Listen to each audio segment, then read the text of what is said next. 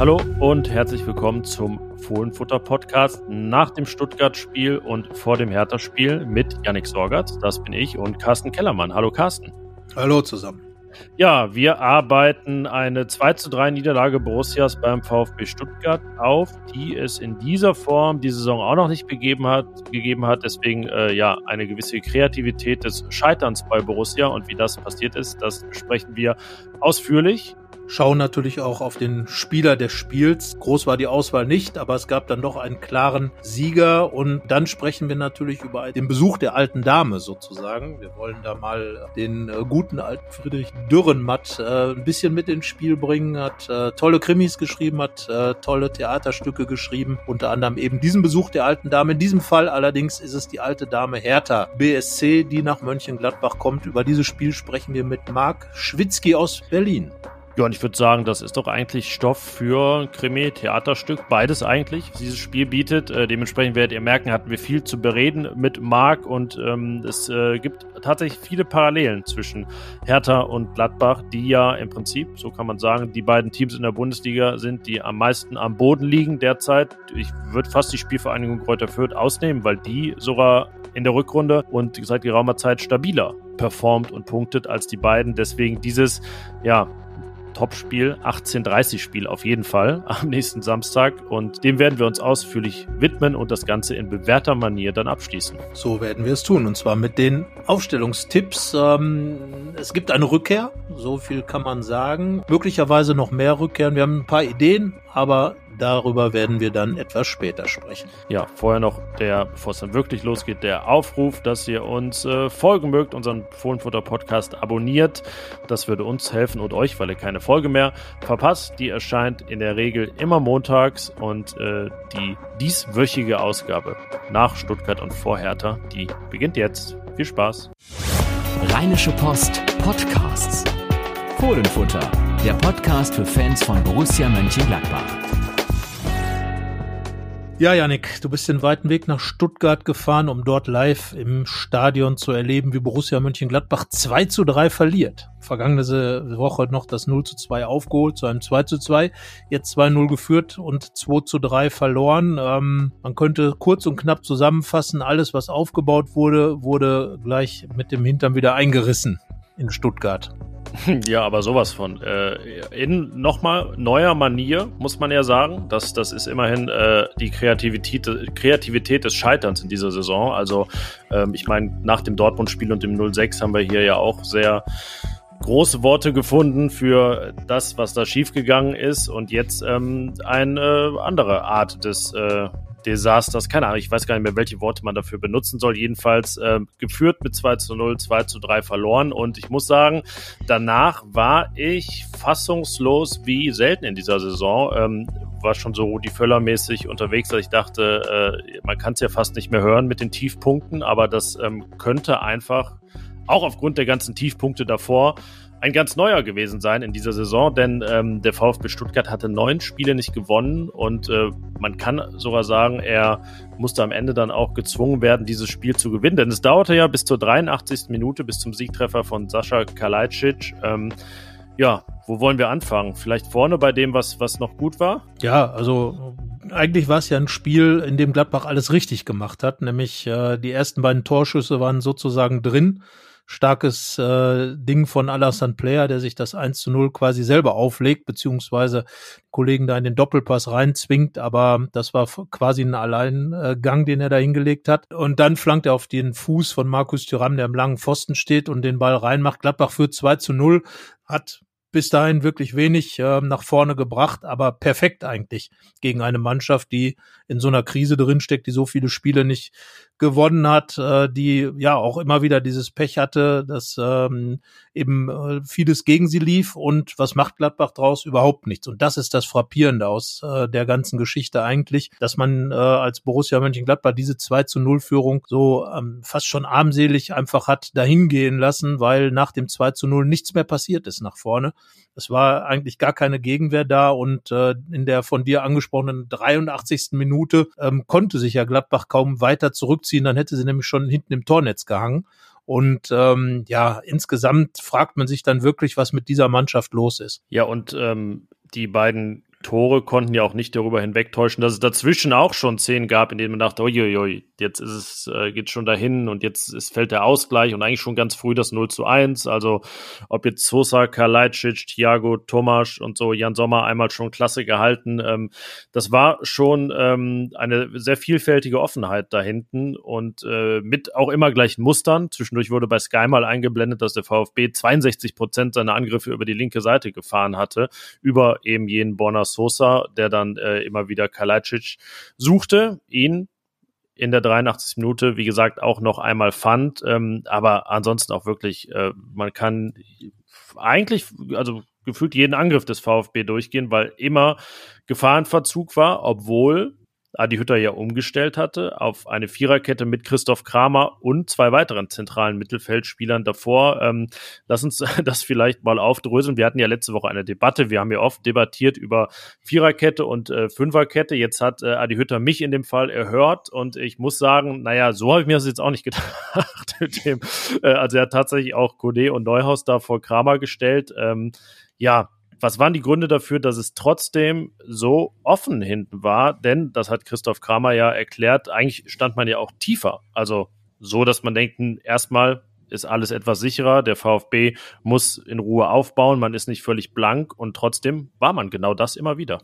Ja, zumal man dann eben auch aus dieser tiefen Position heraus diese beiden äh, Tore erzielt hat. Und ähm, ja, eigentlich alles perfekt gelaufen ist. Und ich glaube auch nicht, dass äh, der Auftrag war, tief zu stehen. Und zwar so tief, dass man quasi die Grundlinie nach hinten überschreitet, ähm, wie es dann am Ende der Fall war, sondern äh, dass man einfach aus einer größeren Absicherung heraus ähm, äh, auch das Offensivspiel dann aufbaut, eben aus ein bisschen weiter, weiter hinten aus der Tiefe des Raumes, aus der ja früher auch Günter Netzer mal kam, wobei der wird sich tatsächlich mit den Ohren schlackern, wenn er in dem Kontext der aktuellen Borussia erwähnt wird. Also ähm, ich glaube nicht, dass das der Auftrag für die Mannschaft war. Und äh, ja, die Systemfrage, ich glaube, wir haben schon oft gesagt, dass es am Ende gar nichts mit einer Dreier, einer Vierer, einer Fünferkette zu tun hat, sondern ganz einfach darum, wie es mit Leben gefüllt wird. Und ähm, das schafft die Mannschaft einfach überhaupt nicht mehr, egal welches System, ähm, äh, mit Leben zu füllen und etwas Positives daraus zu ziehen. Und ähm, ja, dann war es auch in diesem Spiel halt genau das Problem, dass, dass einfach die beiden ähm, offensiver freigestellten Mittelfeldspieler Neuhaus und Kone überhaupt gar keine Aktion nach vorne gebracht haben, obwohl sie mit Christoph Kramer noch einen Mann im Rücken hatten, einen klaren Sechser. Und äh, Kramer Kramer selber hat es auch überhaupt nicht geschafft, äh, Sicherheit in das Spiel reinzubringen. Er sollte als Kommunikator, als Organisator,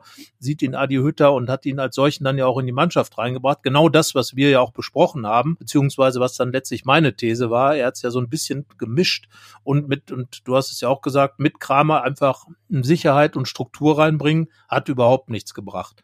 Markus Thüram schießt seine Tore, macht dann aber einen Riesenfehler beim 2 zu 3, weil er einfach gar nichts macht und so weiter und so fort. Also es sind immer wieder ähm, unterschiedliche individuelle Fehler, die dazu führen, dass Spiele verloren gehen. Und das hat am Ende leider überhaupt gar nichts mit Systemen zu tun.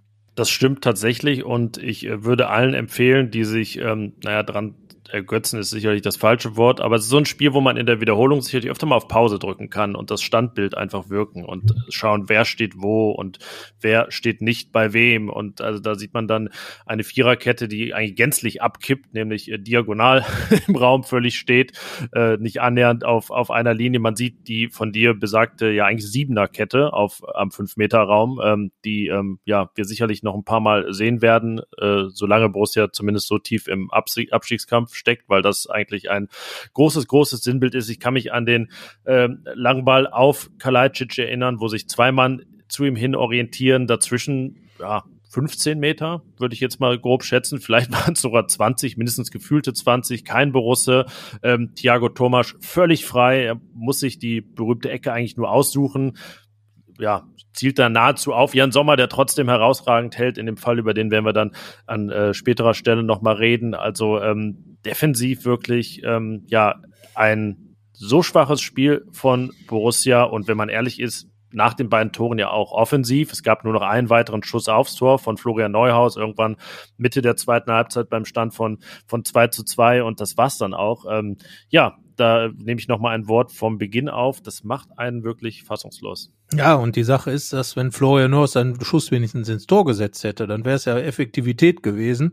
eben die Effektivität diese 2 zu 0 Führung gebracht hat. Aber ähm, wenn man dann natürlich äh, ähm, auch noch ein Spiel, in dem man 2 zu 0 führt, 2 zu 3 verliert, beim Vorletzten der Fußball-Bundesliga, beim VfB Stuttgart, der eigentlich dieses äh, Pech oder dieses Spielunglück und was das alles gibt, für sich gepachtet hat in den vergangenen Wochen, ja, dann ist das natürlich moralisch nochmal ein äh, doppelter Nackenschlag, weil es eben nicht nur verlorene Punkte sind, sondern auch eigentlich äh, verlorene, fest eingeplante Punkte. Wir hatten ja darüber gesprochen, dass jetzt die Phase ist ähm, für Borussia und auch für Trainer Adi Hütter, äh, in denen diese Wochen der Wahrheit, wo es eben gegen vier direkte Konkurrenten unten geht und äh, von sechs möglichen Punkten hat Borussia jetzt sage und schreibe einen geholt. Das 2 zu 2 zu Hause gegen Wolfsburg wurde natürlich durch dieses 2 zu 3 in Stuttgart nochmal deutlich abgewertet, weil man eben daheim zwei Punkte verloren hat und äh, auswärts mal wieder keinen gewonnen. Und ähm, ja, Gesamturteil äh, ist dann natürlich, äh, das Problem ist deutlich gewachsen. Und äh, ja, jetzt ist die Frage, du hast ja gesagt, äh, abkippende Viererketten, die strukturlos im Raum herumstehen, ähm, liegt es am Trainer oder liegt es an der Mannschaft?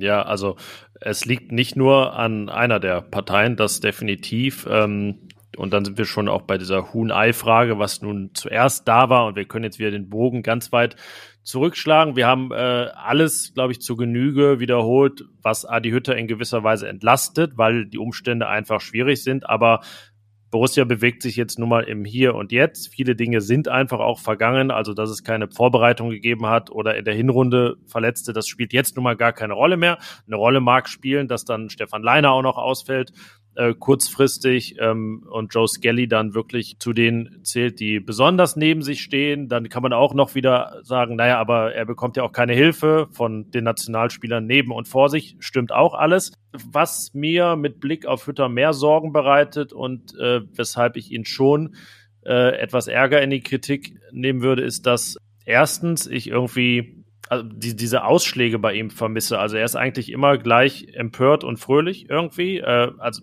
das ist natürlich jetzt auch übertrieben, aber jeder weiß, was ich meine. Also es, äh, ich würde mir eigentlich mal wünschen, dass er diese Leidenschaft auch noch ein bisschen mehr ausstrahlt, nach so einer Niederlage auch, ähm, sei es dann in Form von, von Wut, wie auch immer. Man muss ja auch nicht alle Spieler dann explizit in die Pfanne hauen.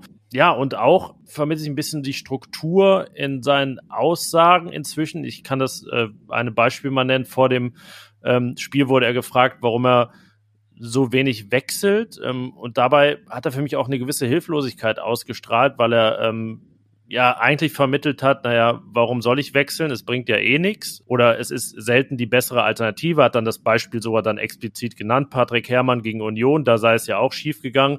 Ich glaube, sowas kommt dann in der Mannschaft auch nicht gut an. Also ja, über allem steht wirklich das, was ich gerade dann kurz eben schon gesagt habe, eine Hilf- und Ratlosigkeit, die einem schon Sorgen bereiten muss und schon die Frage aufwirft, ob dieser Trainer in dieser Konstellation äh, in der Lage ist, die Mannschaft noch aus diesem Strudel rauszuziehen. Ja, und das ist genau die Frage, die sich natürlich auch Roland Wirkus, der Sportdirektor, stellen muss. Er hat sich explizit hinter den Trainer gestellt, hat äh, das treue Bekenntnis äh, erneuert, aber natürlich wird jede weitere Niederlage ähm, da an dieser, äh, an diesem treue Bekenntnis natürlich auch nagen. Und äh, nochmal, Gladbach ist in einer heißen Phase, in einer Phase, wo es eben nur gegen direkte Konkurrenten geht. Jetzt kommen noch Hertha BSC und der VfL Bochum und sollte es da jetzt auch wirklich in beiden Fällen schief gehen, dann äh, könnte Borussia theoretisch 17. sein, also vorletzter. Und ähm, ob dann äh, nicht dann vielleicht auch der Zeitpunkt gekommen ist, äh, dass irgendetwas oder dass ein Umdenken bei, bei ähm, Roland Wirkus stattfindet, das muss man dann sehen. Aber ähm, Adi Hütte hat halt auch das Problem, dass er viele Ideen schon ausprobiert hat, auch jetzt in Stuttgart mit einem relativ neuen System, ähm, das aber auch gar keine Auswirkungen hat. Also egal, was er versucht, es verpufft relativ schnell. Hier war es dann innerhalb von wenigen Minuten während des Spiels noch. Manchmal ist ein Spiel dazwischen und, und äh, dann ist alles wieder weg. All das, was äh, nach dem Punkt in Bielefeld und dem Sieg gegen Augsburg da war, das war dann nach dem 0 zu 6 gegen Dortmund wieder weg.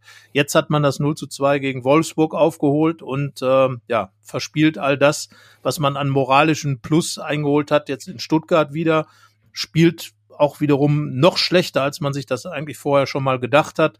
Also äh, das wird dann wieder runtergezogen. Also man macht ein oder zwei Schritte vor und dann drei, vier, fünf, sechs wieder zurück. Und natürlich ist das auch eine Sache, wo der Trainer mit dabei ist. Weil es gibt offenbar keine klare Struktur, die er bisher geschaffen hat. Also die äh, Krise in den Griff zu kriegen, davon ist er einfach weit entfernt. Und für einen erfahrenen Mann wie Adi Hütter, er ist 13 Jahre im Geschäft, da sollte dann äh, vielleicht dann doch ein bisschen mehr dabei rauskommen. Ähm, wie gesagt, nach wie vor Roland Wirkus davon überzeugt, den passenden Trainer zu haben, aber wie du schon gesagt hast, ähm, vielleicht ist die Situation nicht passend. Genau, es könnte schon viele passende Situationen geben. Das bringt einem jetzt aber auch nichts, ähm, wenn eine Situation äh, drei Jahre nach dem Wiederaufstieg ist und es dann vielleicht passen könnte. Es geht jetzt schon wirklich sehr akut gegen den Abstieg. Es hat schon viele Momente gegeben, in denen man sagen konnte, nee, jetzt muss wirklich jeder verstanden haben, das ist ein realistisches Szenario. Das ist, die Mannschaft wird sich nicht einfach so irgendwie retten, weil sie die Qualität hat und schon drei schwächer sein werden. Nein, es kann definitiv passieren, trotz der Spielvereinigung Kräuter Fürth und Hertha BSC, dass Borussia mindestens auf den äh, letzten drei Plätzen landet, was ja äh, fatal genug wäre, wenn man sich vorstellt, diese Mannschaft müsste gerade Relegation spielen. Das ähm, ja, will man sich gerade auch nicht unbedingt ausmalen. Und ähm, was noch ein Problem ist bei Hütter, es gibt ja immer diese Frage, hat er die Mannschaft verloren, hat er die Kabine verloren? Das haben wir ja schon mal so formuliert ob er sie überhaupt jemals richtig gewonnen hatte. Es gab ja diese stabile Phase. Nur jetzt ist einfach so alles in, in Trümmern bei Borussia, dass ihm ja auch personell die Druckmittel fehlen, um zu sagen, naja, dann bist du, du, du und du, ihr seid halt raus und ihr setzt jetzt auf der Bank andere kriegen jetzt die Chance, andere bekommen die Möglichkeit, den Karren aus dem Dreck zu ziehen, denn er hat ja definitiv keine richtigen Alternativen. Das ist ja das Problem. Und vielleicht gibt es sogar einige Profis, ich würde jetzt mal wieder Nico Elvedi in den Raum werfen, die ja mit ihren Leistungen gerade danach zu lechzen, mal rausgenommen zu werden, mal Druck von ihren Schultern genommen zu bekommen. Nur was soll Adi Hütter machen? Es ist ja wirklich kein realistisches Szenario, dass er jetzt mit Lazzi Benisch, Patrick Herrmann und vielleicht sogar Conor Noss das Ganze probiert. Das ist ja auch völlig utopisch. Von daher ist es eine unfassbare unfassbar verzwickte Lage und äh, sollte jedem, aber das tut sie ja sowieso rund um Borussia sehr große Sorgen bereiten. Ja, und Adi Hütter ist reingerutscht in die ganze Situation durch all die Umstände, die, die in Gladbach eben da eine Rolle gespielt haben. Das mit Max Eberl, die schwierige Vorbereitung, äh, viele Verletzungen und so weiter. Das sind Dinge, für die er nicht viel kann, aber er ähm, kann vielleicht doch ein bisschen mehr aus dieser Situation machen als eben diesen akuten Abstiegskampf. Und ähm, ja, ich bin gespannt. Also es wird mit Sicherheit jetzt auf die nächsten Ergebnisse ankommen und Natürlich ist da die Frage, ähm, wie teuer ist denn eine Trainerentlassung? Kann Gladbach sich das überhaupt leisten? Und was wären eigentlich die Alternativen? Da werden natürlich ein paar Namen genannt, aber sind das dann auch äh, wirklich Alternativen, die auch über die Saison hinausgreifen? Das ist ja auch die Frage, was will ich dann als Borussia Mönchengladbach? Ich glaube, wenn Roland Wirkus sich es aussuchen könnte, würde er äh, irgendeinen gearteten Klassenhalt nehmen, möglichst natürlich nicht bis zum letzten Spieltag, um dann äh, mit Adi Hütter zusammen die neue Mannschaft dann aufzubauen, mit Adi Hütter und Steffen Korell, dem Kaderplaner. Ähm, aber Fußball ist eben kein Wunschkonzert und ähm, Ganz sicher will Borussia Mönchengladbach nicht den dritten Abstieg in Kauf nehmen. Darum, äh, wie gesagt, wird Adi Hütters Zukunft in Gladbach ähm, absolut von den nächsten Ergebnissen abhängen, beziehungsweise von Ergebnissen abhängen. Und das ist natürlich auch völlig normal. Das weiß er ja auch. Das hat er auch schon gesagt. Der Fußball ist eben ein Ergebnissport. Und wenn du als Trainer keine Ergebnisse auf den Platz bringst, woran es jetzt auch immer liegt, fehlen dir halt auch jedwede Argumente, fehlen auch dem Club irgendwann die Argumente, ähm, den Trainer zu stützen. Vor allen Dingen, weil Roland Wirkus Vorgänger ja ein, ein notorischer Trainerunterstützer war. Also Max Eberl hat ja diese Exit-Strategien auch äh, wirklich immer dann gewählt, wenn es bitter nötig war. Das eine Mal, wo es nicht so war bei Dieter Hecking, naja, da äh, ist dann trotzdem letztendlich am, am langen Ende nicht gut gegangen. Ähm, lass uns noch mal über die Aussagen von Christoph Kramer sprechen, äh, wie, wie du die einordnest. Das haben ja viele auch als eine, naja, nicht Abrechnung mit dem Trainer, aber doch sehr scharfe Kritik auch an der Arbeit des Trainerteams ähm, eingeordnet. Kramer hat gesagt, nach dem Spiel ein Spiel zu erklären ist einfach, aber wir müssen gucken, dass wir vor dem Spiel so viel tun, dass uns so etwas nicht passiert. Siehst du das an die Mannschaft nur gerichtet oder nimmt er da eigentlich auch den Trainer mit ins Boot und fühlt sich sozusagen auch nicht richtig vorbereitet? So grundsätzlich würde ich mal sagen, wäre es natürlich auch schön, wenn man als Spieler während des Spiels weder davor noch danach irgendwas tut, sondern während des Spiels etwas tut.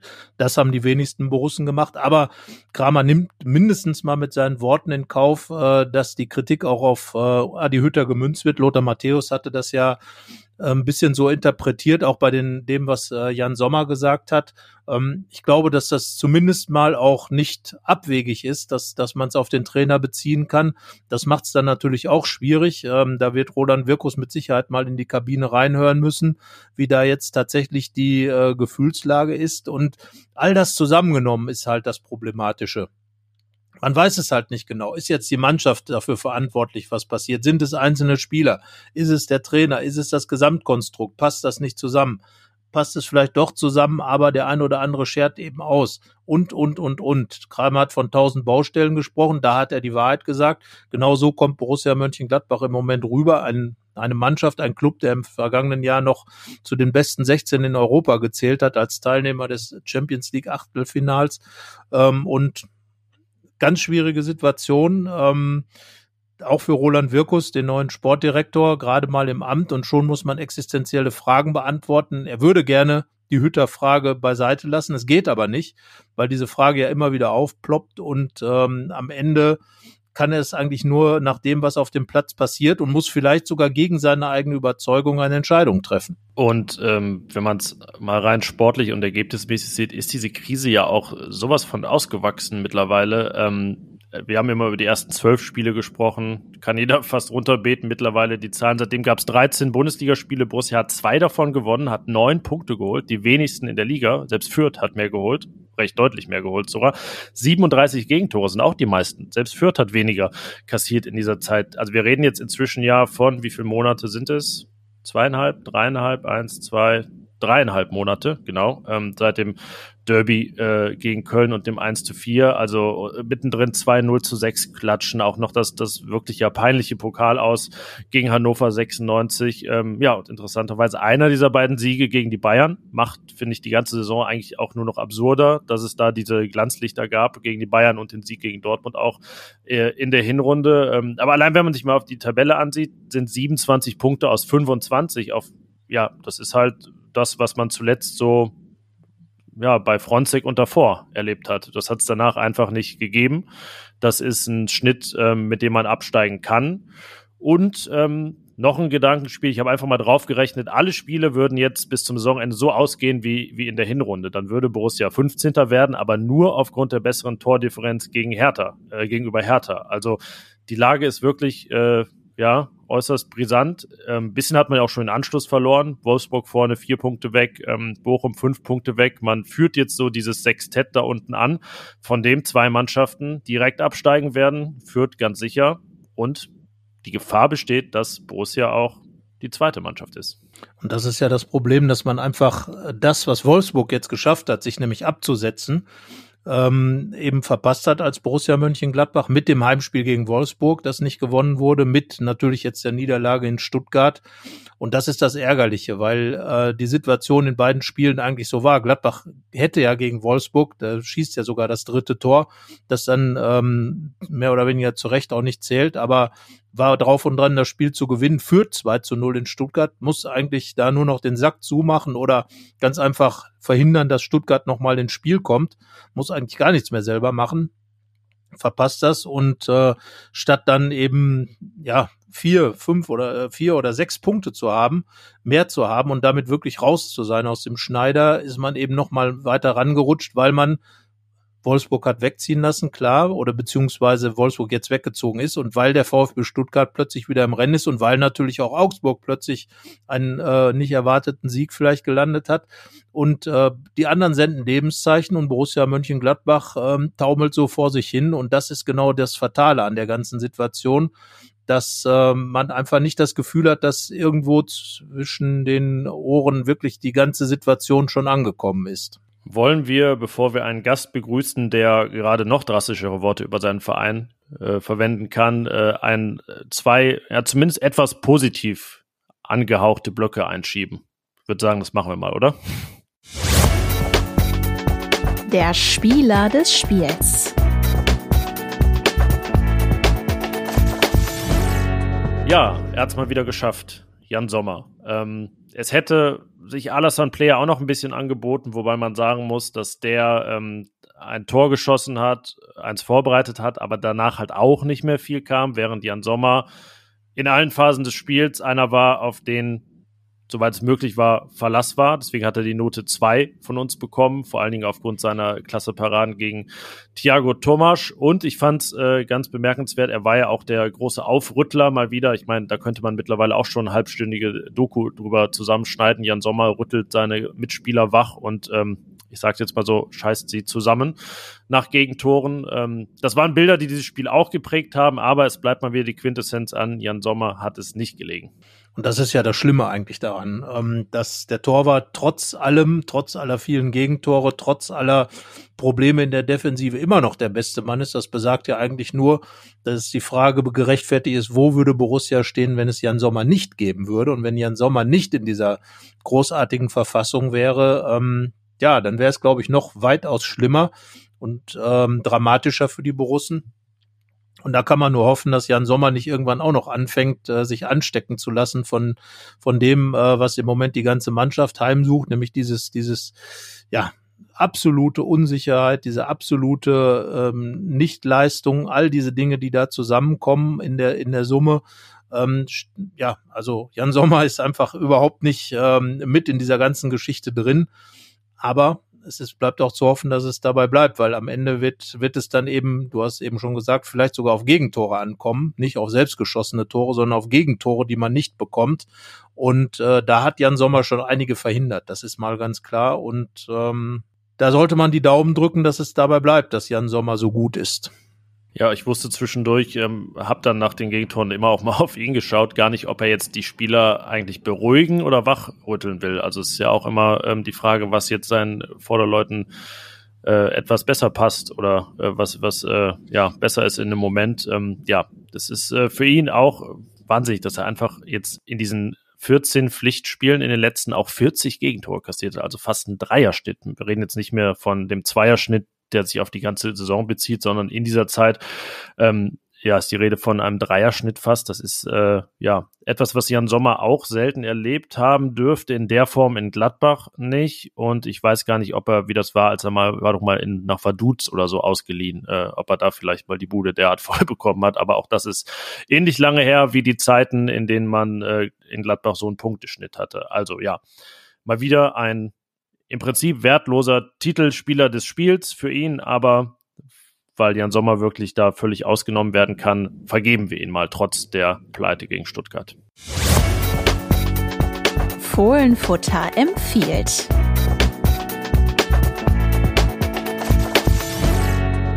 Ja, und wir dachten uns bei der Leseempfehlung, ähm, stürzen wir euch nicht in unsere diversen Kommentare und Analysen zu Borussias sportlicher Lage. Die findet ihr alle auf rponline.de slash Borussia und in der Rheinischen Post. Schaut da mal vorbei. Ich glaube, das Angebot ist breit und üppig. Ähm, aber Carsten, wir wollen den Leserinnen und Lesern, den Hörerinnen und Hörern vielmehr in diesem Fall, zwei Texte über Borussias Unterbau und Jugend ans Herz legen.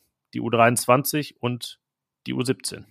Ja, die beide gezeigt haben, dass auch Borussia Mönchengladbach noch erfolgreich sein kann. Die U23 hat es ja auch sehr nötig, äh, Erfolge zu schaffen. Ähm, läuft auch nicht sonderlich gut die Saison. Jetzt hat's mal geklappt und äh, ja, die U17 ist ja immer noch dabei, sich eventuell für die Endrunde um die deutsche Meisterschaft mal wieder zu qualifizieren. Das wäre natürlich gerade ein wunderbares Zeichen. Ähm, der Nachwuchsdirektor Roland Wirkus ist zum Sportdirektor hochgezogen worden und ähm, hat angekündigt, dass da ein bisschen was kommt. Und wenn natürlich dann, ähm, es geht nicht um Erfolge im Nachwuchs, sondern es geht darum, Spieler hochzubringen, aber gute Spieler können natürlich auch erfolgreich sein. Und wenn da mal wieder was kommt, auch was an Erfolg angeht, wäre natürlich für Gladbach sehr prächtig. Also von daher mal eine gute Nachricht, äh, wo ähm, an anderer Stelle ganz einfach schon sehr schwer ist, etwas Positives zu finden. Ja, wobei natürlich die Rede vom 2005er und 2006er Jahrgang ist. Das ist äh, auch noch wahrscheinlich etwas hin, selbst wenn da Hochbegabte bei sind. Äh, die U19 steckt ebenfalls im Abstiegskampf, ähm, hat zwar ein bisschen Puffer, aber auch mehr Spiele als die Konkurrenz absolviert, hat in Wuppertal in der Nachspielzeit den Ausgleich kassiert zum 1 zu 1, während die U23 gewonnen hat gegen Alemannia Aachen spät in der 84. Minute und es war ja ein äh, besonderes und auch sehr emotionales Spiel, denn es war das erste nach dem tödlichen Unfall von Jordi Bongard und äh, ja, dementsprechend kann man sich, glaube ich, ausmalen, welche Bedeutung das für die Mannschaft hatte. Zumal er ja für beide Vereine gespielt hat. Ähm, und ja, traurige Geschichte, die mit Sicherheit auch nicht nur in den Köpfen äh, der U23, sondern im gesamten Club, aber vor allem natürlich auch bei der U23, weil es halt ein aktiver Mitspieler ist, der nicht mehr da ist.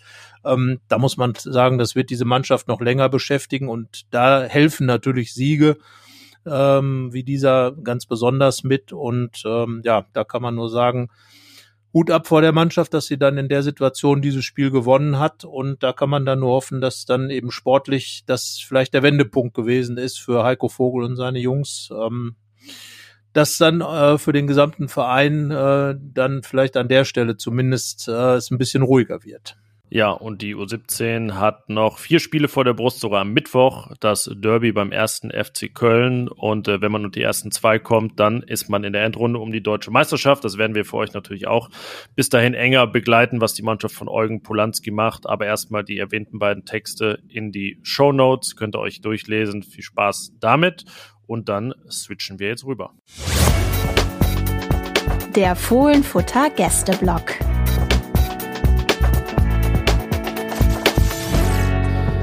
Ja, wir prägen im Prinzip eine Tradition innerhalb der Tradition hier. Ähm, also die eine sind die Gäste, die es seit dieser Saison gibt. Die andere ist, dass wir die Gäste aus der Hinrunde gerne in der Rückrunde auch nochmal einladen. Es wird dann ein gewisses, äh, was seitdem geschah. Wir hatten das bei Wolfsburg, Bielefeld, ähm, gegen hat Gladbach Z gespielt? Stuttgart. schon fast vergessen. ist schon wieder 20 Minuten her, dass wir darüber geredet haben. Und nun ist bei uns auch Marc Schwitzky, der in der Hinrunde schon zu Gast war und mit uns über Hertha BSC gesprochen hat. Hallo Marc. Hallo, danke für die Einladung. Erneute Einladung. Ja, genau. Also hast äh, du uns nicht vergrault, wir dich nicht. Das ist schön. Ähm, das freut uns sehr. Du bist der Gründer oder einer der Gründer von herthabase.de. Du bist freier Journalist, unter anderem für den RBB seit Jahresbeginn. Also bei dir eine positive Entwicklung, anders ja. als bei den Vereinen, über die wir sprechen. Und ähm, ja, Hertha ist ähnlich wie Gladbach ein Verein, bei dem man gar nicht weiß, wo man beginnen soll. Ich kann mich dran erinnern, dass wir in der Hinrunde hier saßen und es da, also deine Stimmung auch schon fatalistisch war. Hertha hat dann gewonnen, tatsächlich. Mhm. Ähm, bei Gladbach ging es kurz noch ganz gut weiter. Drei Tage später hat man, oder vier Tage später hat man 5-0 gegen die Bayern im Pokal gewonnen. Ach ja. Auch das ist lang, lang her. Und nun trifft man sich im Abstiegskampf. Äh, Hertha ist 16., Gladbach 13. Und ich äh, beginne mit so einer beliebten, recht offenen Frage. ist Hertha zu retten in dieser Saison? Ja, die Frage stellen sich alle, ne? Also man muss tatsächlich sagen, dass die Lage kaum aussichtsloser sein könnte. Es gibt aktuell auf dem Papier kein einziges Argument mehr, was für Hertha spricht. Du hattest in, du bist in quasi der exakt selben Situation wie in der vergangenen Saison. Die hatte aber noch zum einen den Vorteil, dass du die Trainerpatrone noch äh, hattest die Paldadei kam ja dann ähm, zu, weiß nicht, auch zwei Drittel der Saison, sagen wir jetzt mal ungefähr, äh, hatte dann Bruno Labbadia abgelöst. Dadurch hattest du noch mal so einen Effekt. Plus du hattest noch die individuelle Qualität von Spielern wie Matthäus Cunha, Dodi Luke Bacchio, John Cordoba, Gendosi. Und beide Faktoren, die du jetzt quasi noch einbringen könntest, sind weg. Und Typhon Korkut ist sichtlich am Ende seines Latein. Er hat die Mannschaft das muss man als Beobachter, der jetzt natürlich nicht mit in der Kabine sitzt, aber alles andere sehr genau beobachtet, sagen, hat diese Mannschaft verloren, wenn er sie denn jemals überhaupt für sich gewonnen hatte.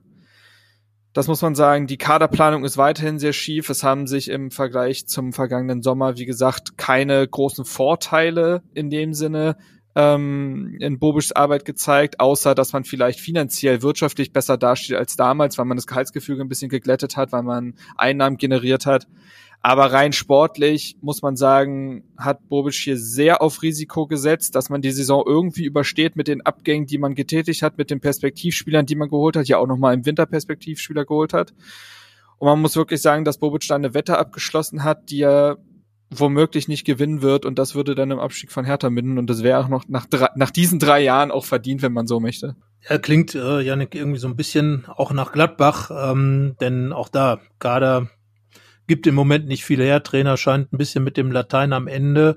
Ähm, was gibt es denn irgendetwas, was Hertha noch Hoffnung macht? Zum Beispiel, dass man gegen Gladbach spielt, die ja genau dasselbe Problem haben. Das klingt jetzt vielleicht ein bisschen zynisch, äh, aber ähm, du hast eben schon im Vorgespräch gesagt, dass man letzten Endes äh, in den ganzen Foren darauf angesprochen wird, äh, dass sich man die beiden Mannschaften gegenseitig aufbauen. Ja. Ist das vielleicht die Hoffnung, die Hertha noch hat, jemanden mit reinzuziehen und vielleicht, dass jemand noch schlechter ist als man selbst? Das wäre vielleicht für Gladbach die Hoffnung. es muss ja irgendwo die Hoffnung sein, ähm, also die Hoffnung stirbt ja bekanntlich zuletzt bei Hertha Krebs, sie wirklich auf Zahnfleisch aktuell. Aber man hat ja beispielsweise auch Tabellenschlusspflicht äh, Fürth stark gemacht, indem man auch da wirklich verdient verloren hat.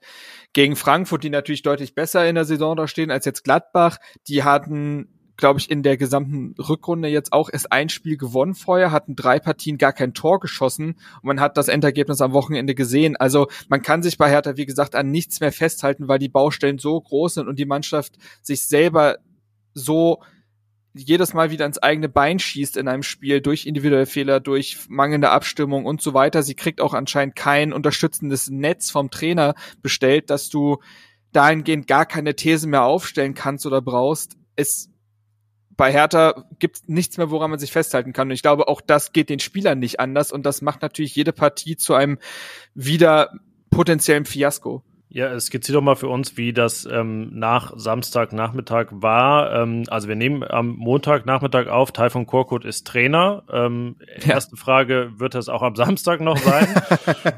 Und ähm, in welcher Verfassung siehst du die Mannschaft jetzt nicht nur sportlich, sondern auch vom, vom Gesamtgefüge? Weil es hat ja, ich habe ein Interview gelesen von Marc Oliver Kempf, der äh, im Winter gekommen ist, noch kein Spiel mhm. gewonnen hat mit Hertha und da doch sehr vernichtende Worte eigentlich äh, gefunden hat über ja. diese äh, mannschaftliche Gesamtsituation. Also Taifun Korkut, allem Anschein nach, wenn man äh, Kollegen ähm, aus der Medienbranche glauben darf, wird auch am Samstag ähm, auf dem Trainerstuhl Platz nehmen.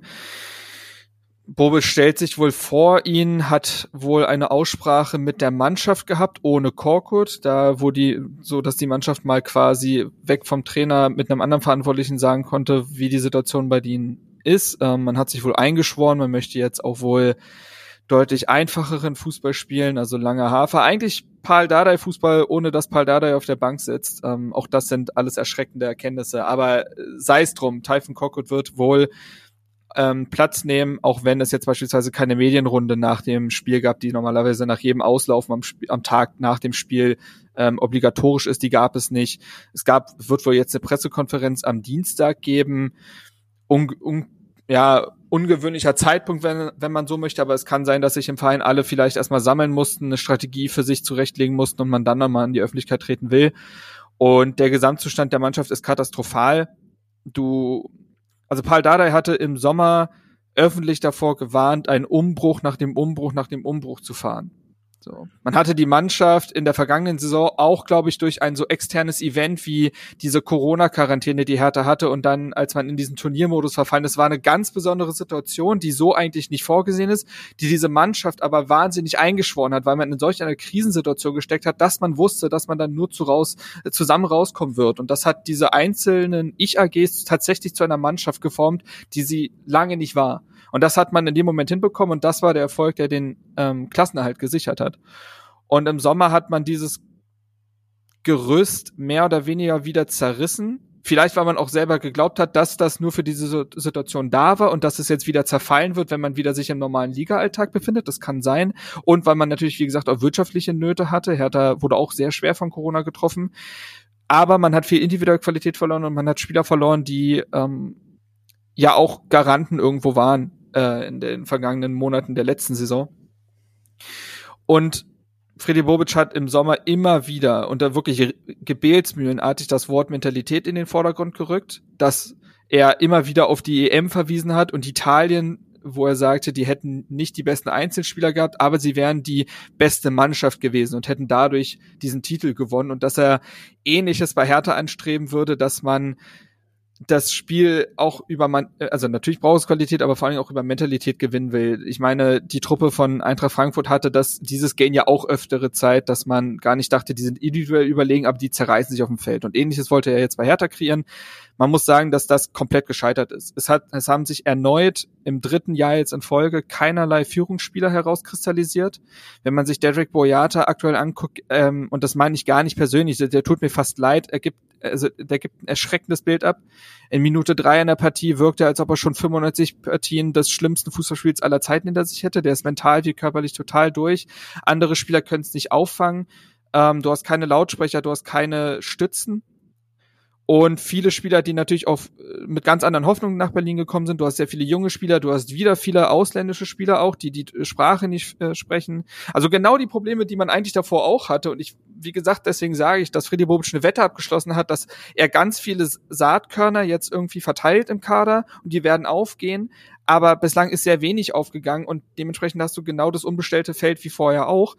Und das sind natürlich ganz viele Dinge, die dann sämtliche individuelle Qualität, ich glaube, da spreche ich auch hier mit zwei Gladbach-Experten mit genau den richtigen, je, sämtliche individuelle Qualität, jedes Potenzial, jedes Talent ist völlig egal, wenn das Gerüst nicht stimmt, wenn die Mannschaft nicht an einem Strang zieht, wenn die Idee nicht da ist, die sie vereint von der Trainerseite aus und wenn diese Verunsicherung einmal in den Köpfen ist, dann verlernen diese Spieler ganz schnell das Fußballspielen und Hertha hat das jetzt seit eigentlich drei Jahren drin und aktuell schlimmer denn je. Bei Hertha kommt ja vielleicht noch so ein bisschen diese Häme dazu, dass man eben dieses äh, Big City Club äh, Thema hatte, Windhorst hatte, der ja nun auch nicht gerade dazu beigetragen hat, dass die ja. Krise geringer wird. ja. ähm, und äh, natürlich ist dann auch ein Freddy Bobic, der ja, du hast gerade angesprochen, Frankfurt. Wir haben dann ja sozusagen das Pendant dazu mit, mit Adi Hütter, die ja in Frankfurt großartige Arbeit gemacht haben, die einfach eine Mannschaft bis ins Halbfinale der Europa League äh, gebracht haben, die äh, eine Mannschaft fast in die Champions League geführt haben, die eine Mannschaft, auf deren Fußball die Leute geguckt haben, die ja fast schon vorbildlich war, für Gladbach, für Hertha aufgebaut haben und jetzt beide in ihren neuen Konstellationen überhaupt nicht zurechtkommen und gar keine Fortschritte haben. Ähm, da ist natürlich die Frage, ob dieses Gesamtkonstrukt Hertha so insgesamt verkommen mhm. ist, fast schon, dass da gar nichts mehr zu, zu tun ist für Leute, die vielleicht auch gute Ideen haben. Und äh, ein bisschen haben wir ja, Nick, das Gefühl ja auch in Gladbach, dass einfach dieser Kader in sich schon so schwierig geworden ist, dass man als Trainer da kaum Zugriff ähm, haben kann und äh, ja, äh, das, das klingt ja in beiden Fällen fast nur, dass jetzt nur noch ein Abstieg reinigend sein kann, was aber für beide, glaube ich, auch katastrophal wäre, weil ich glaube, eine Hertha, die absteigt ähm, mit, mit Windhorst, der dann wahrscheinlich gar keine Lust mehr hat, ich weiß nicht, was, was, was bleibt da noch übrig? Was bleibt da noch übrig? Ja, also die Mannschaft ist ein Stück weit auch ein Spiegelbild für diesen gesamten Verein. Ich glaube, was dieses Investment von Lars Winters und ähm, Tanner gemacht hat, ist ein, auch ein Scheinwerfer darauf zu richten, wie verkrustet dieser Verein eigentlich in seinen Strukturen ist, wie überholt, wie altbacken, wie ähm, ja, Machtklüngerei hat ja das äh, Lars Winters genannt. Ähm, und viele kommen jetzt altklug daher und sagen, Jürgen Klinsmann hatte ja doch recht mit seinem Tagebuch so ungefähr. Und ja, da sind sicherlich echte Passagen drin oder Sachen, die den Kern treffen. Trotzdem möchte ich Jürgen Klinsmann aus dieser ganzen Debatte schon sehr raushalten, weil er diesem Verein ja auch sehr geschadet hat. Aber ja, dieser Verein ist in seinen Strukturen wahnsinnig veraltet, wahnsinnig äh, verkrustet, hat sich sehr spät neuen Entwicklungen geöffnet. Das äh, erhielt, erhielt Einzug mit Leuten wie Carsten Schmidt, der aus persönlichen Gründen ja leider wieder gegangen ist. Ähm, das ist sehr bitter. Auf der anderen Seite auch Freddy Bobic kam ja im Sommer und hat ja nicht nur in den Kader investiert oder im Kader Dinge umgestellt, sondern wenn man sich anguckt, er hat eigentlich eine gesamte Mannschaft ja auch an Stuff mitgebracht. Ob das Leute für das Scouting waren, ob das ein Kaderplaner ist, ob das Leute für den Jugendbereich sind, Leiter Spielkonzeption. Man möchte ja jetzt auch einen eigenen Spielstil entwickeln. Ähm, etwas, was ja auch in Frankfurt durchaus dann irgendwann geklappt hat mit diesen signifikanten Kostic-Dingen und so weiter. All das möchte man jetzt auch etablieren und ich glaube, Freddy Bobic musste mit Erschrecken feststellen, dass der Verein nicht nur finanziell sehr, sehr schlecht aufgestellt ist oder schlechter als er es erwartet hat, sondern eben auch in seinen Strukturen. Ich glaube, dass Freddy Bobic einen langfristigen Plan hat. Ich glaube, dass er davon überzeugt ist. Ich glaube auch, dass das funktionieren kann. Ich halte aber weiterhin es für wahnsinnig gefährlich, was man dafür in diesem Sommer gemacht hat. Ich glaube, dass Freddy Bobic zu viel wollte, ein bisschen zu blauäugig war, dass man durch die Saison irgendwie durchkommt. Und jetzt steht er vor den nächsten Scherbenhaufen, weil es eben nicht so ist und weil man zu viel Risiko gefahren hat und weil man glaube ich, auch da etwas wieder auseinandergerissen hat mit Paldadei, was, was genau diese nicht schöne, aber sorgenfreie Saison hätte werden können. Und jetzt kann er aber das Gesicht nicht mehr verlieren, indem er Typhoon Corkett, den er relativ ohne Not installiert hat. Denn klar, es gab Probleme unter Paul Dardai, es gab Argumente für die Entlassung, aber Hertha war nicht in Abstiegs, also in solch einer Abstiegsnot, wie sie jetzt gerade sind. Dieses Gesicht will er nicht verlieren. Da, er würde auch selber Schaden nehmen und ich glaube, da ist man jetzt in so einem Teufelskreis oder in so einem klassischen Dilemma. Ja, es wäre, glaube ich, ganz interessant, Carsten, wenn wir jetzt äh, Marks Aussagen so, so eine Collage machen würden mit unseren in, im ersten Teil, ja. als wir über Stuttgart und die Lage und über Adi Hütter gesprochen haben. Das äh, könnte ganz interessant werden, weil sich, glaube ich, viele äh, Ausdrücke, du hast vorhin gesagt, ob er die Mannschaft überhaupt jemals gewonnen hatte oder so. Mhm, ähm, mhm. das, das haben wir über Adi Hütter tatsächlich auch schon gesagt. Ähm, ja, es äh, wird aber alles nichts daran ändern, dass diese beiden Mannschaften am Samstag um 18.30 Uhr in der Bundesliga gegeneinander spielen, dass ähm, mindestens an jeden, na nicht mindestens an jeden, aber mindestens ein Punkt vergeben wird. Ähm, ja, was erwarten wir da für Ich will, will's, ich tue mich total schwer. Ne? Hertha 58 Gegentore, Gladbach 51. Es gab dieses Hinspiel, das Hertha gewonnen hat, ähm, wo ich auch nicht mehr weiß, was das überhaupt für eine, für eine Aussagekraft jetzt für Samstag haben könnte. Mhm. Äh, Hertha hat ja auch üble Klatschen bekommen. Äh, klar, das bisschen äh, Corona geprägte 1-6 gegen Leipzig gab es zuletzt auch noch. Ähm, boah, also ich tue mich wirklich schwer, weil es kann in alle Richtungen gehen und äh, es gibt für, für jede Seite zig Argumente zu sagen, naja, hm, vielleicht äh, geht es in die Richtung. Es ist super schwer. Es ist super schwer, weil wie gesagt, ich auch nicht mehr weiß, was von Typhon Koko zu erwarten ist. Ich diese Mannschaft scheitert an den Grundtugenden. Das war ganz interessant, dass Typhon Korkut vor dem vergangenen Spiel auf der Pressekonferenz gesagt hat, wir müssten an den Basics arbeiten. Und die Sky-Journalistin zu Recht nachgefragt hat, nachgehakt hat, ob das nicht nach, seitdem er ist seit November da, ob das nicht schon längst hätte passieren müssen. Und dass man immer noch über dieselben Dinge redet, spricht ja dafür, dass man relativ ratlos ist, dass die Trainingswochen völlig wirkungslos, wirkungslos ins Land ziehen, dass die Mannschaft jedes Mal wie frisch zusammengewürfelt am Samstag wirkt, also am Wochenende wirkt die Mannschaft, als ob sie sich, als ob das so eine Freizeittruppe wäre, die sich jetzt auf dem Bolzplatz gerade kennengelernt hat. Ja, gut, wir tragen zwei, selbe zwei Rucksäcke als Pfosten und dann geht's los. Ne? Es ist wirklich genau das. Die, ja, aber es ist genau das. Du erkennst ja nichts mehr. So, und da haben sicherlich auch ähm, ganz viele Corona-Fälle und Verletzungen auch ihr Übriges getan, aber das ist kein, beileibe keine Erklärung für diese Kopflosigkeit. Also wenn man sich das Spiel jetzt gegen Frankfurt angeguckt hat, das war an Kopflosigkeit ja gar nicht mehr zu überbieten, da diese Mannschaft hat nichts mehr von der Kreisligamannschaft unterschieden, außer der individuellen Qualität der, Mann, der einzelnen Spieler. Die können was, aber es gab keine Fangnetze mehr, es gab keine Abläufe mehr und deswegen meinte ich auch, um den Bogen am, zum Anfang zu spannen, ist es so, so schwer für Partien jetzt noch irgendwelche Thesen aufzustellen oder ähnliches. Wie gesagt, anscheinend ist es so, dass die Mannschaft sich jetzt auf den einfachsten Fußball überhaupt wieder beschränken will. Sprich, tief stehen, lange Bälle, ob das funktioniert, ich weiß es nicht. Es klingt also, Leute, fast, Leute, Leute. Äh, Carsten, ganz kurz, oder was willst du sagen? Ich war das ist das Topspiel der Fußball-Bundesliga. Nein, es, es, findet um 18, es, es, wird um 18.30 ausgetragen. Ja, und ja, es wird als Topspiel ausgestellt, gepreist und äh, Ja, ich, ich glaube es schon, dass da alle reden. mit Interesse draufschauen. Das, das glaube ich, äh, ist für Neutralbeobachter auch spannend, welche Strömung sich da durchsetzen, weil mhm. es klingt ja, Marc, fast ein bisschen nach einem Experiment, was man immer so sagt, wenn irgendwie Trainer in der Kritik stehen, dass eine Mannschaft ja eigentlich auch besser ohne Trainer gerade dran wäre. Genau das scheint Hertha ja eigentlich zu machen gerade. Ja, es gab diese sehr prägnante äh, Anekdote. Das war, als Alexander Nuri interimsweise nach dem Abgang von Jürgen Klinsmann die Mannschaft trainiert hatte, lag man zur Halbzeit 0 zu 3 gegen Düsseldorf hinten und hat eine abscheuliche Leistung da abge äh, also gezeigt. Und in der Kabine war es nicht Alexander Nuri, der das Wort ergriffen hat, sondern Thomas Kraft, Per Schellbrett und Vedat Ibišević, die die Mannschaft quasi gecoacht haben, die gesagt haben, wie wir jetzt, äh, also wie Hertha jetzt umzustellen hätte und ähnliches. Es würde mich jetzt aktuell nicht ganz wundern, wenn es ähnlich in der Kabine wäre. Es ist, ich, wie gesagt, man spürt auch keine Verbindung zwischen Trainer und Mannschaft. Also, weil auch klar ist, also zum einen fällt diese Mannschaft auch im Sommer wieder ein Stück weit auseinander. Es ist relativ klar, dass sehr viele auslaufende Verträge nicht verlängert werden. Das ist ein großes Problem. Es ist klar, dass wenn Hertha absteigen würde, sehr viele Spieler einfach einen neuen Verein finden würden. Also da ist schon diese Identifikation schwierig. Plus, du weißt, dass Typhon Kork und im Sommer weg sein wird. Er hat ja nur einen Vertrag bis dahin und hat keine Argumente gesammelt, dass man diesen verlängern würde. Also ist auch vollkommen klar, dass dieser Trainer weg sein wird. Und das ist ein Gesamtkonstrukt, wo man sich fragt, wo eine intrinsische Motivation und ein äh, sich ein intrinsisches irgendwie sich aufbäumen, woraus soll das kommen? Das ist, das sind ganz viele Probleme und dementsprechend, ja, weiß ich noch nicht so genau, was man da dementsprechend am Samstag zu erwarten hat. Gladbach hat auch wahnsinnig mit sich selber zu tun, das ist auch vollkommen klar. Und vielleicht ist es wirklich die Mannschaft am Samstag, die über die einfachsten Elemente des Fußballs in diese Partie findet, die dieses Spiel dann für sich entscheiden wird.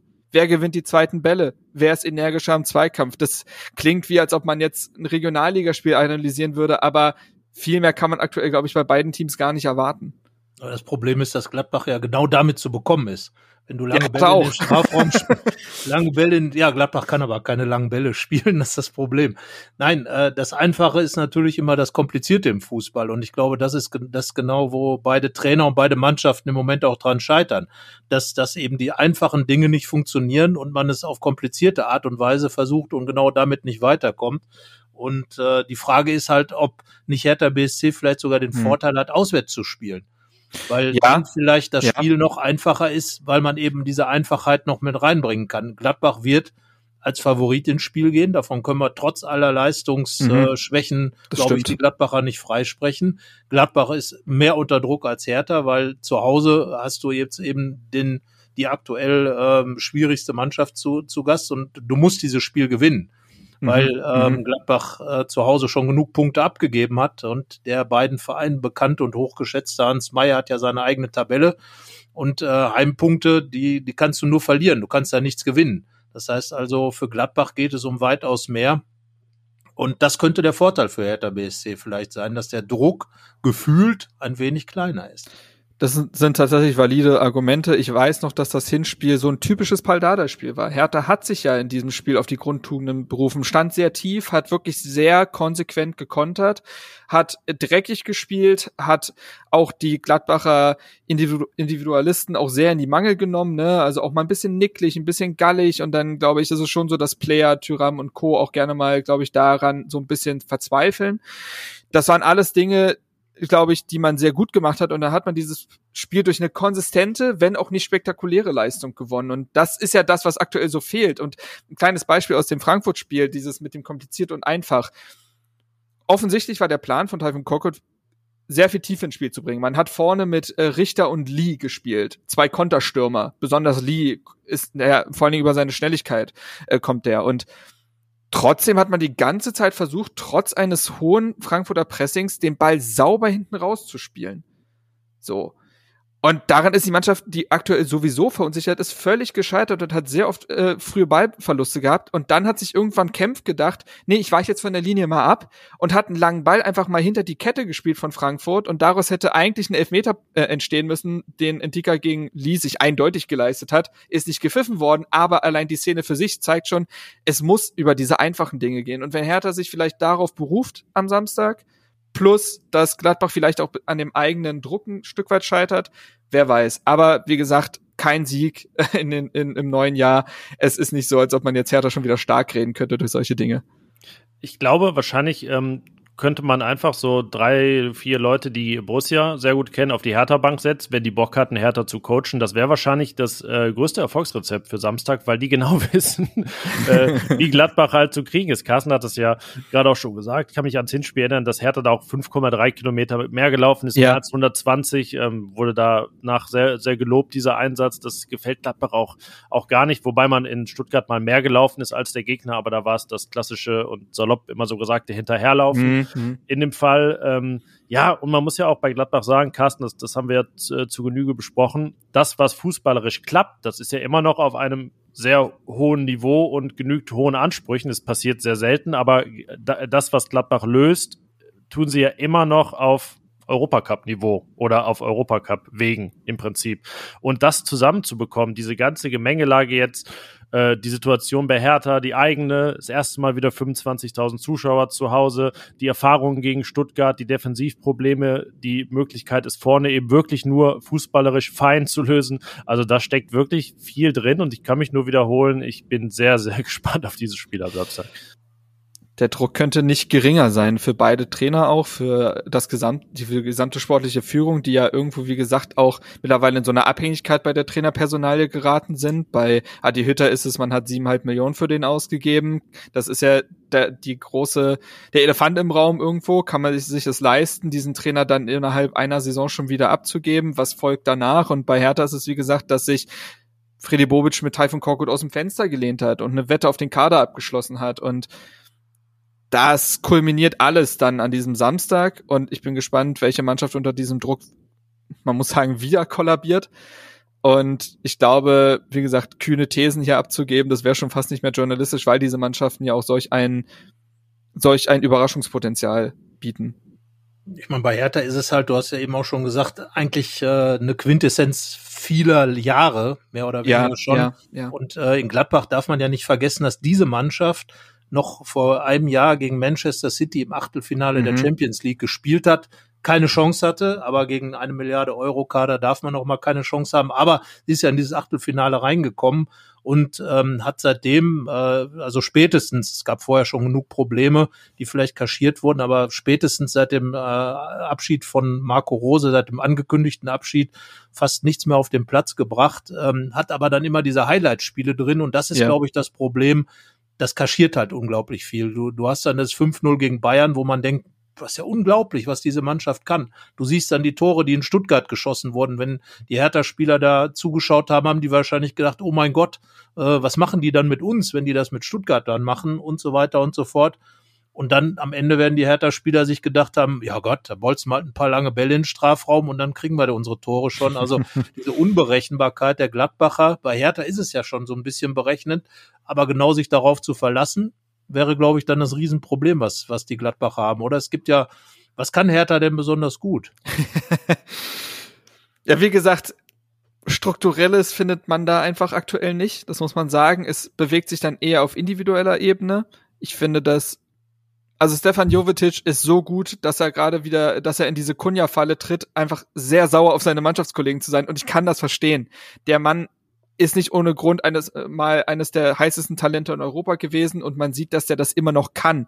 Der ist technisch unfassbar gut, der hat eine Übersicht, der kann was am Ball, der hat ein Gespür für Situationen, der kann ähm, der kann aus der Distanz schießen, der ist ein Fuchs im Strafraum. Also den Mann darf man, also dem darf man keinen Platz geben. Der, er wird irgendwas Konstruktives damit machen. Ich finde auch daneben, dass Ishak Belfodil, Julian Nagelsmann, der mit ihm ja in Hoffenheim gearbeitet hat, hat äh, vor dem Hertha Bayern-Spiel gesagt, dass Ishak Belfodil einer der unterschätztesten Spieler dieser Bundesliga ist und ich weiß genau, was er meint. Also der wirkt wenn du dir den anguckst, wirkt das wie, müsste der eigentlich ein unbeweglicher Sturmtank sein. Und dann ist der wendig und dribbelstark und äh, spielintelligent, dass man sich teilweise ein bisschen die Augen reibt. Also der kommt wahrscheinlich nicht nochmal an diese Form heran unter Nagelsmann, wo er 16 Tore geschossen hat in einer Saison, aber der kann soweit alles am Ball. Der hat Finden drin, der ist unfassbar ballsicher, kann auch in der Luft angespielt werden aufgrund seiner Größe. Also das sind zwei Offensivspieler, die man einfach äh, im Blick haben muss. Zumal, wenn jetzt Hertha mit langen Bällen spielen sollte, werden sie wohl oder übel auf, äh, auf Ishak Belfodil gespielt werden. Plus natürlich so Individualisten wie Suat Sada kann was bewegen. Vielleicht hat Kevin Prince Boateng 15 gute Minuten im Tank, wo er jetzt sein Comeback gegeben hat gegen Frankfurt. Es wird immer schwieriger bei ihm, aber sei es drum. Ansonsten, ja, das sind so, also auf, ich sag mal, auf dieser individuellen Ebene kann man eventuell etwas sehen. Ähm, vielleicht erwischt auch mal Mauli da einen guten Tag, der durchaus im Dribbling, Dribbling was kann, der dann auch bei Kontersituationen wieder gefährlich wird. Also, aber ihr merkt schon daran, wie ich es ausführe, es hängt an einzelnen Personalien. Ich kann nicht sagen, Hertha kommt durch ein gutes Konterspiel, Hertha kommt durch ein gutes Pressing, Hertha steht defensiv gut im Verbund. Das alles ist nicht der Fall. Wobei ich mich gerade bei dem an ein 0 zu 3 der Gladbacher gegen Hertha erinnere, als äh, auch die individuelle Klasse einiger Spieler dafür gesorgt hat, dass Mhm. dieses Spiel klar für Hertha ausgegangen ist. Drei Salomon Tore. damals, Kalou, ne? genau. Ähm, Mhm. die Gladbacher ging da gerade als irgendwie das heißeste, was in der Bundesliga gab im. Spiel, ähm, waren gerade als äh, möglicher Titelkandidat, Geheimtitelkandidat ausgerufen worden, hatten Schalke äh, gerade ziemlich weggefiedelt mit 62 Pässe-Tor. So, und dann kam Kalu, macht eine Situation und dann war die ganze Gladbacher Saison für den Po. Ähm, und ja, das, da ist Gladbach halt auch anfällig. Also die Frage ist jetzt wahrscheinlich eher nicht, wer ist besser, sondern wer ist anfälliger, äh, dem anderen äh, irgendwie mal auf die Beine zu helfen. Und wer kreiert ein Momentum für sich dadurch vielleicht auch? Denn Hertha hat in dieser Saison gezeigt, wenn sie ein positives Momentum für sich kreieren können innerhalb einer Partie, plötzlich löst sich alles und die spielen Fußball, als ob die die Form von Mainz 05 hätten. Also, das ist schon spannend zu sehen, was der Kopf im Fußball mit Spielern einfach macht und was das an individueller Qualität auch zieht. Und gegen ba äh, Dortmund hat man das beispielsweise gesehen, das letzte Spiel vor der Winterpause, als Dortmund Dortmund Dinge getan hat, aber das war ja egal. Hertha hat diese Dinge mal genutzt und hat plötzlich einen Fußball gespielt, wo man sich die Augen gerieben hat. Oder das Spiel gegen den VfL Bochum. Man gerät in Führung und spielt die vielleicht beste erste Halbzeit der Saison. Auch wenn es nur der VfL Bochum ist, aber gemessen daran, was Gladbach und Hertha aktuell zustande bringen, ist das ja schon gut genug. Also wer vielleicht ein positives Momentum für sich kreieren kann, der kann dieses Spiel vielleicht auch entscheiden und die andere Mannschaft bricht dann wie in alten Mustern wieder in sich zusammen. Doch dieses Momentum wird sich so wie wir beide kennen, wahrscheinlich nur auf dieses Spiel beziehen, denn ich bin mir sehr sicher, wenn Hertha gewinnt, hat das fürs Spiel gegen Hoffenheim danach gar nicht so viel zu sagen. Wenn Gladbach gewinnt, Wert, nein. hat das erstmal nicht zu bedeuten, dass das gegen Bochum in Bochum dann auch besonders gut klappt. Genauso nach einer Niederlage gegen Hertha jetzt. Ja, vielleicht gewinnt Gladbach dann noch in Bochum, ich weiß es ja nicht. Aber es geht jetzt wirklich um dieses Spiel und ähm, ja, irgendwie darum, wer wen noch mehr da unten reinzieht. Gladbach hatte ja gegen Stuttgart schon die Chance, elf Punkte zwischen sich und den VfB zu bringen. Ja. Jetzt sind es halt fünf. Da weiß man auch mal, warum immer von sechs Punkte Spielen gesprochen wird. Jetzt sind es vier Punkte auf Hertha. Es könnte einer werden, es könnten aber auch sieben werden. Ähm, deswegen steckt viel drin. Und jetzt äh, habe ich so oft gefragt, was wird's für ein Spiel? Und wir haben uns, äh, haben hier gemutmaßt. Jetzt wollen wir auch mal ganz konkrete Zahlen hier hören. äh, also, Marc, wie geht's aus und wie viele Tore davon schießt Davy Selke? dazu muss man wissen, wir haben in unserem Podcast, haben wir die tollkühne Wette abgeschlossen, nachdem Davy Selke eine wunderbare Vorbereitung gespielt hat. Also die Seite um mich und andere Redakteure, dass Davy Selke in dieser Saison zehn Pflichtspieltore schießen wird. Naja, ich sag mal so, er ist auf dem Weg, aber wenn die Saison müsste ungefähr 80 Spieler haben, damit er das in dem Rhythmus schafft. Ja, ich würde mal, ich übernehme jetzt einfach mal den äh, Hans Kuck in die Luft äh, positiven Part und vergesse alle Probleme, die Hertha hat und sage, dass das dieser Brustlöser wird, in dem Hertha irgendwie verrückt durch, äh, durch irgendwas in Führung geht und dieses Spiel dann 2 zu 1 für sich gewinnt. Zu null spielt diese Mannschaft nicht mit der Defensive. Ähm, und vielleicht ähm, war es das dann ja auch mit Adi Hütter, stelle ich einfach mal in den Raum. Denn wer gegen diese Hertha nicht gewinnt, gegen wen will man dann gewinnen? Carsten? Tja, also ich sage auch 2 zu 1, aber für Gladbach ähm, irgendwie, irgendwie wird's gelingen und irgendwie muss halt dieser Heimsieg her und irgendwie glaube ich, dass Hertha dann noch, noch mehr Probleme hat als Gladbach und äh, nach dem Spiel noch mehr Probleme hat, als Hertha jetzt schon hat. Und äh, deswegen sage ich 2 zu 1 für Gladbach. Und äh, wir erinnern uns ja an 2 zu 1 Spiele, als dann Torgen Hazards oder Thürams eingewechselt wurden und Tore gemacht haben. Und irgendwie wird's irgendwie klappen. Und ja, mehr als irgendwie kann man bei diesem Spiel, glaube ich, nicht erwarten. Das irgendwie Topspiel. ja, das irgendwie, das irgendwie Topspiel. Ähm, ja, bei so viel irgendwie äh, bin ich geneigt, unentschieden zu tippen.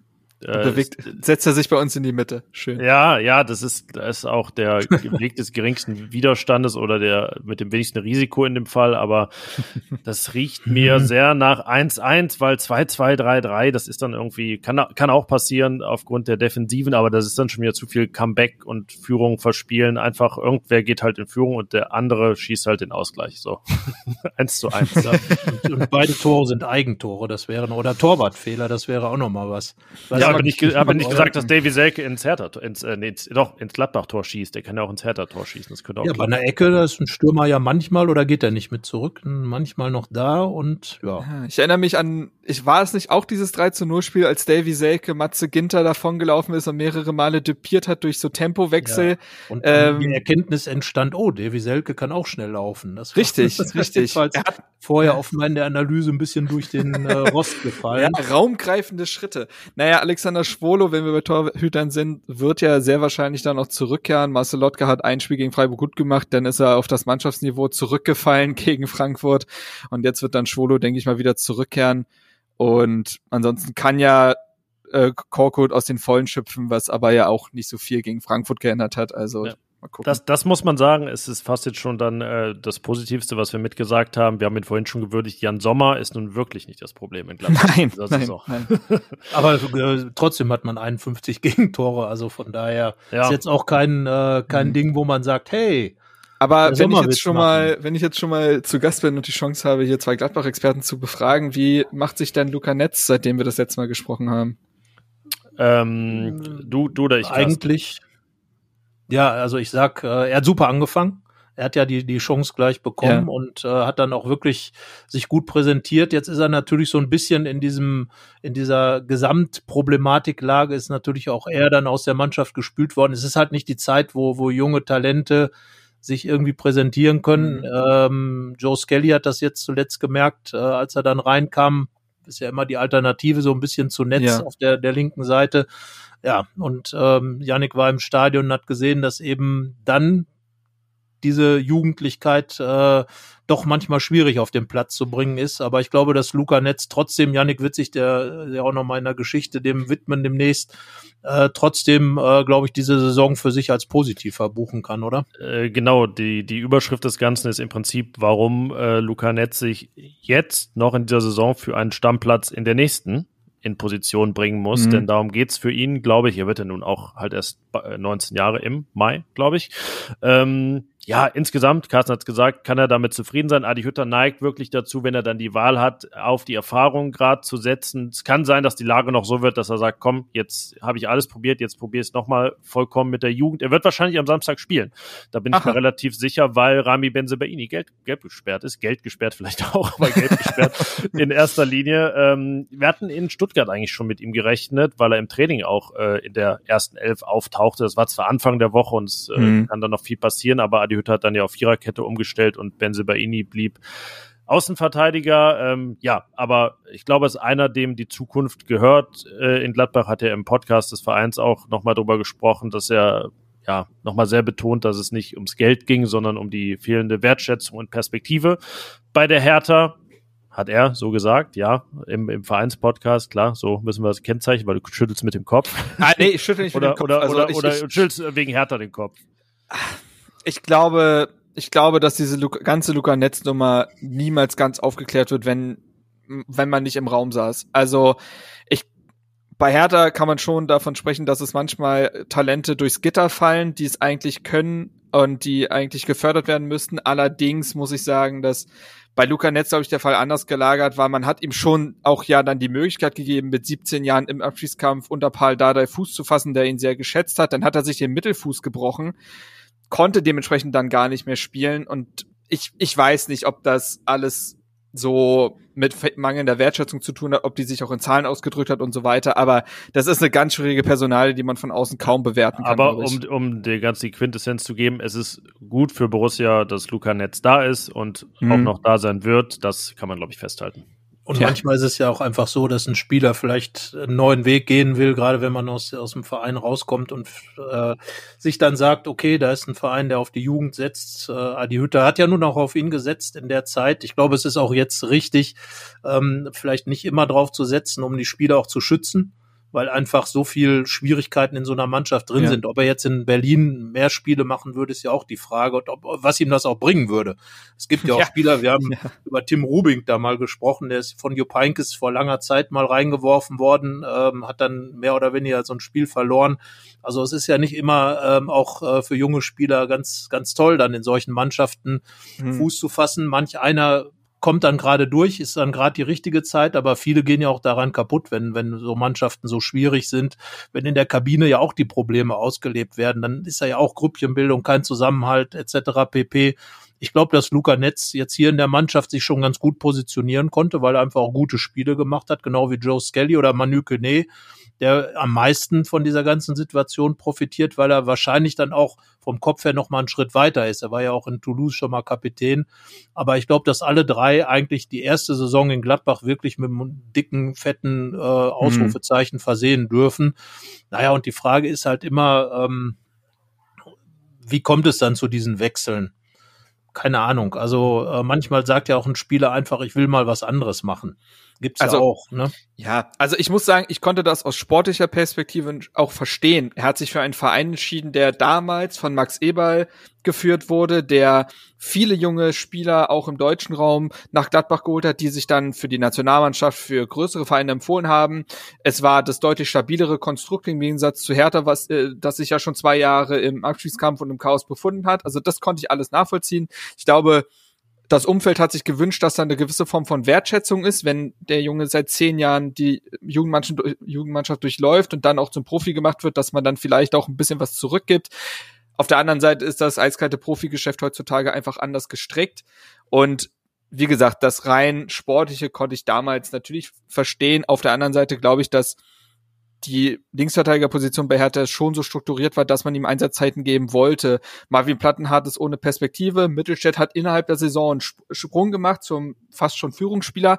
Aber man hat ja beispielsweise auch Björkan erst im Winter geholt, weil man, glaube ich, mit diesem Netzabgang damals auch nicht gerechnet hat und im Sommer keine Alternative mehr gefunden hat. Man hätte ihm schon Einsatzzeiten gegeben, aber sei es drum, ist ja, ist ja schön, wenn Hertha Jugendspieler oder Eingewächse dann trotzdem ihren Weg in den Profiligen gehen und äh, ja, man hat ja mit Linus Gechter beispielsweise jetzt auch nicht den schlechtesten in den eigenen Reihen. Ja, und wer weiß, was das wieder für eine Geschichte schreibt am Samstag. Das äh, klingt doch schon wieder nach, äh, nach, den, nach einem Klassiker. Hertha ähm, gewinnt, so reagiert der Netz. Ja, genau. Ja, ohne Hertha, ohne Netz und doppelten Boden. So. Also, haben wir das jetzt Wort, wortspielmäßig auch noch abgerundet? Äh, ja, Marc, wir nähern uns hier der 40-Minuten-Marke, aber ich glaube, das war äh, wohlverdient, diesem Spiel und der Hertha- und Gladbach-Situation ähm, gegenüber. Ja, vielen Dank für deinen zweiten Gastauftritt im Fohlenfutter-Podcast und ähm, hm, ja, wie es nächstes Jahr aussieht mit dem Gastauftritt hier. Ich äh, mal schauen. Vielleicht vielleicht doch, aber nicht so, wie beide sich das wünschen. Ich spreche jetzt ganz klar eine Lanze für Hertha, weil äh, es ist ja auch immer Berlin über das man redet. Also Gladbach-Fans fahren gerne nach Berlin. Es gibt ja auch viele Gladbach-Fans in da. Berlin. Ja gut, aber zwei Berlin-Reisen sind besser als eine. Wir müssen ja auch das verteilen können. Ich glaube, drei wären also am besten. Von äh, drei wäre am besten, aber ja gut, Tennis Borussia war mal in der Bundesliga. Nein, also irgendwie bleibt Hertha dann dann drin, äh, einfach Berlins wegen. Das wäre ja dann schon mal relativ egoistisch gedacht, einfach, aber warum nicht? Und äh, naja, es gibt ja auch noch die Relegation, ne wahr? oh Gott. Bayer hatte auch eine ganz offene Wunde mit dem Düsseldorf sagen, damals. Ja, ja, ich weiß, ich weiß. Aber man kann ja auch offene Wunden mal schließen, indem man dann einfach mal was anders macht. Also Gladbach kennt ja, äh, wie, wie wichtig oder wie, wie auch eine gewonnene Rele Relegation auch ein Turbolader sein kann. Also von daher, man weiß es nicht. Also schwierig, aber wir werden uns erstmal das Top Spiel der Fußball-Bundesliga am Samstag anschauen und ich glaube, wir werden begeisternden Fußball sehen. Ja, okay. Locker entspannt und runtergespielt. Souverän, was man weiß es nicht, man weiß es nicht, man ja. weiß es nicht. Okay, dann, Marc, dir noch eine schöne Woche. Also, sie hatte gerade erst Ebenso. begonnen, aber ähm, ja. dann schauen, wie sie, wie sie endet. Aber vielen Dank für deinen Auftritt. Bis dann. Sehr gerne. Bis zum nächsten Mal. Ciao. Ciao, ciao. Aufstellungstipp.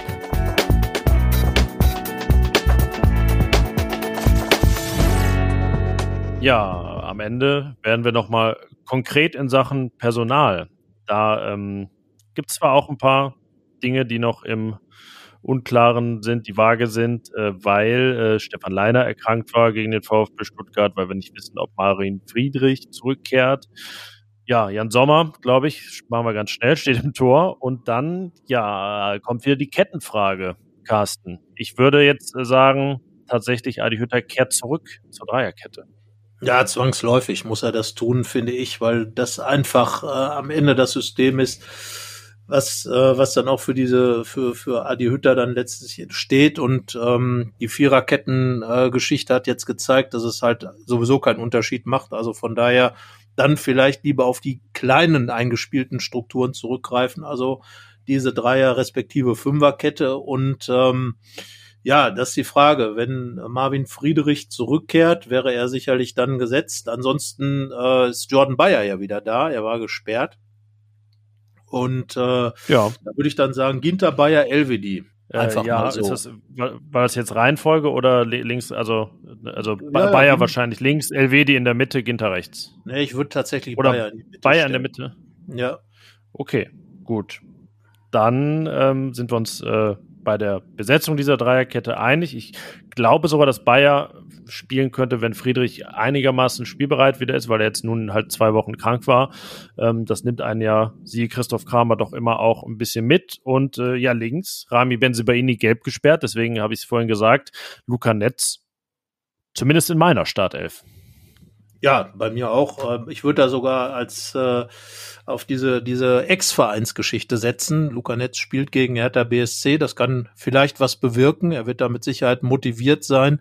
Aufpassen, dass er nicht übermotiviert ist. Und auf der anderen Seite ist halt die Frage, ob äh, Stefan Leiner zurückkehrt oder nicht.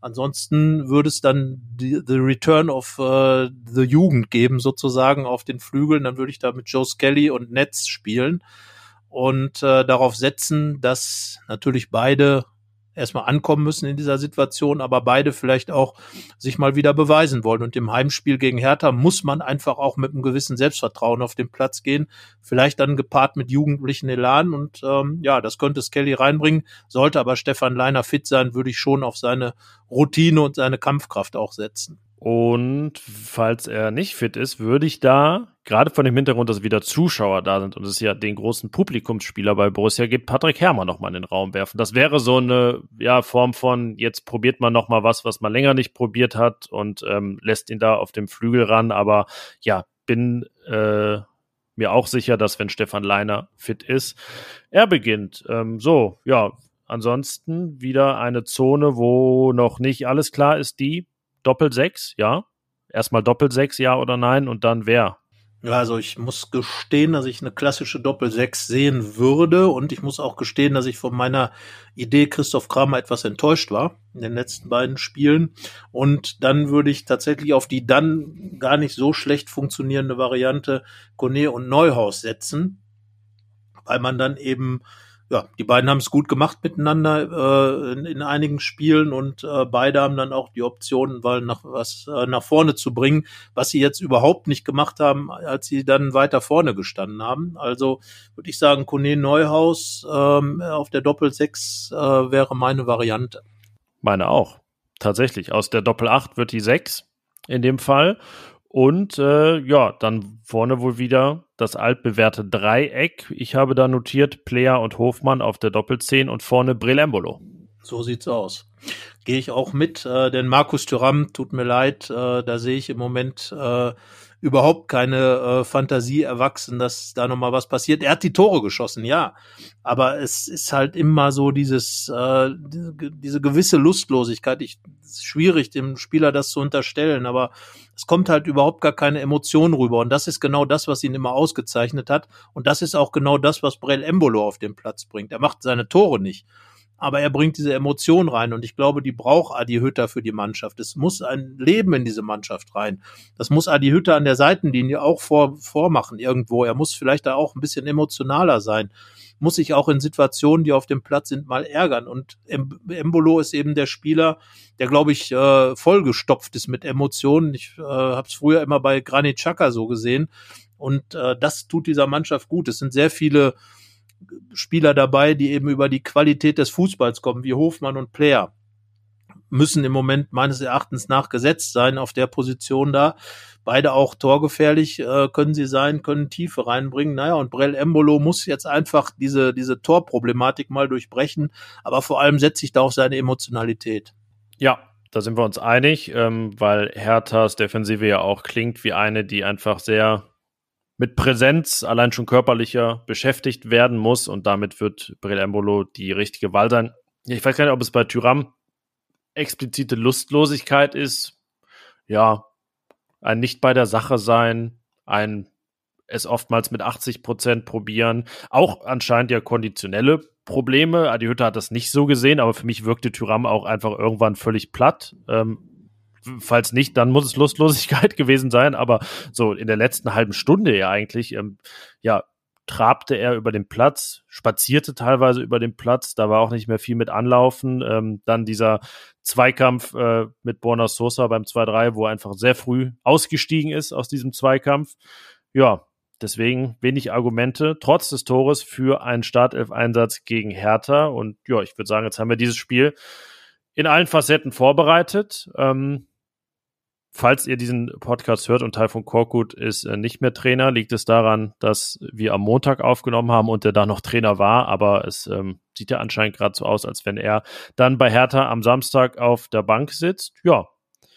Und dann sind wir, sind wir am Ende. In dem Fall, würde ich sagen.